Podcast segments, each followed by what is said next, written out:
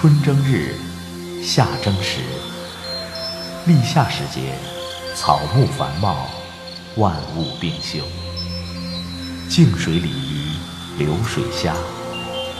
麦浪连绵，夏风摇。稻花俊秀，细雨绕。窗边一帘绿，生动满屋檐。拿铁磨牙时刻二零一六声音巨献，拿铁味道换夏珍藏版光盘上线，把初夏的声音带回家。关注微信公众号“拿铁磨牙时刻”，回复“光盘”二字，让你喜欢的声音陪你夏夜每一个凉风拂面的日子。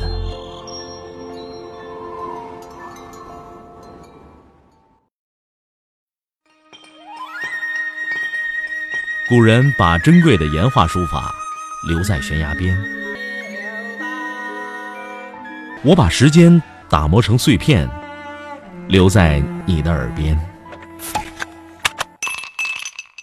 微信收听，拿铁磨牙时刻。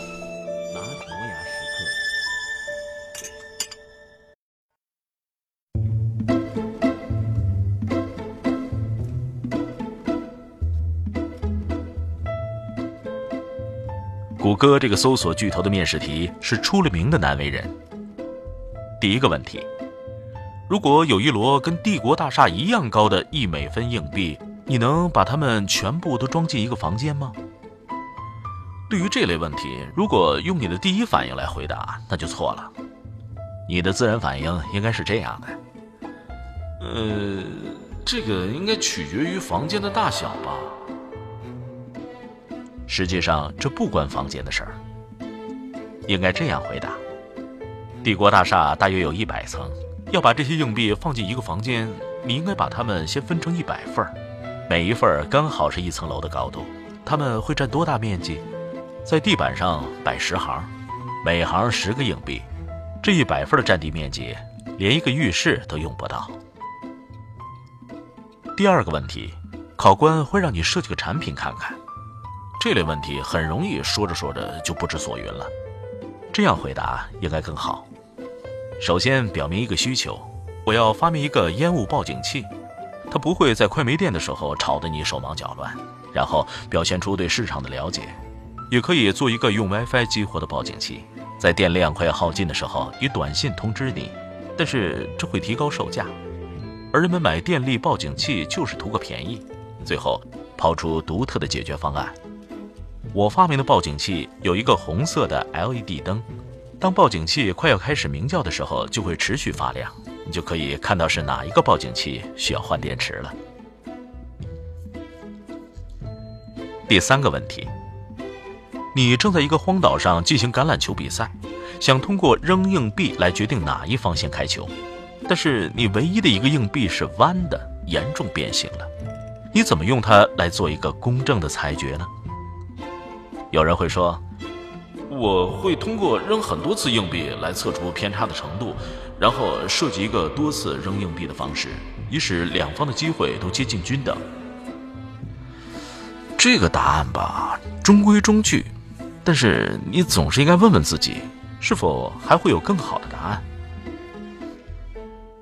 来听听这样的回答：连扔两次硬币可以出现这样的结果，正面正面。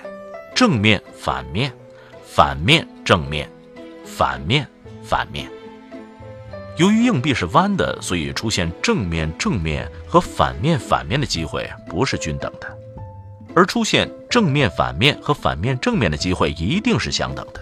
所以可以这样规定：正面、反面表示让第一组发球，反面、正面表示让第二组发球。一旦出现正面正面或者反面反面的情况，那就重新扔，直到出现正面反面或者反面正面的结果为止。怎么样，听明白了吗？第四个问题，有人把车停到了酒店门口，然后损失了一大笔钱，这是为什么呢？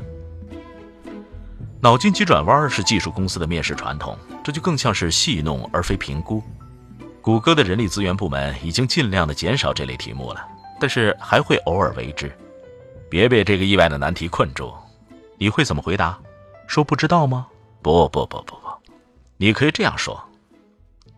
呃，我想他是在玩大富翁，这样可以让面试官图个乐，当然还要假装与他同乐。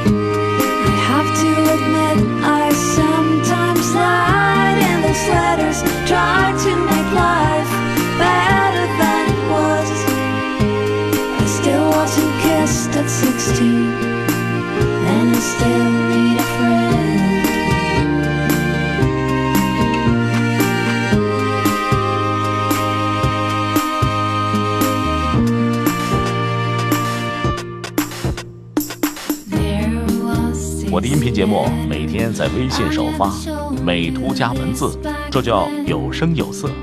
你可以边看边听。微信搜索“拿铁磨牙时刻”，关注我，每天都会第一时间做好听的节目给你。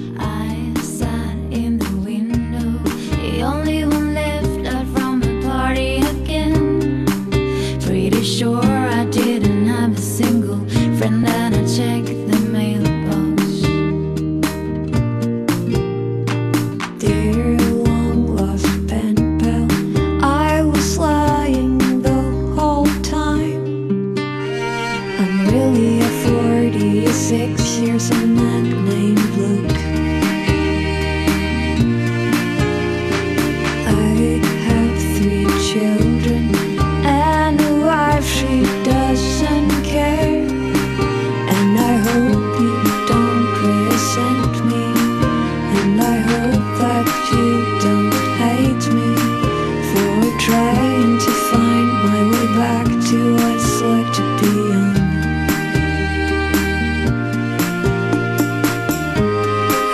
to admit I sometimes lied in those letters try to make life better than it was. I still wasn't kissed at 16 And I still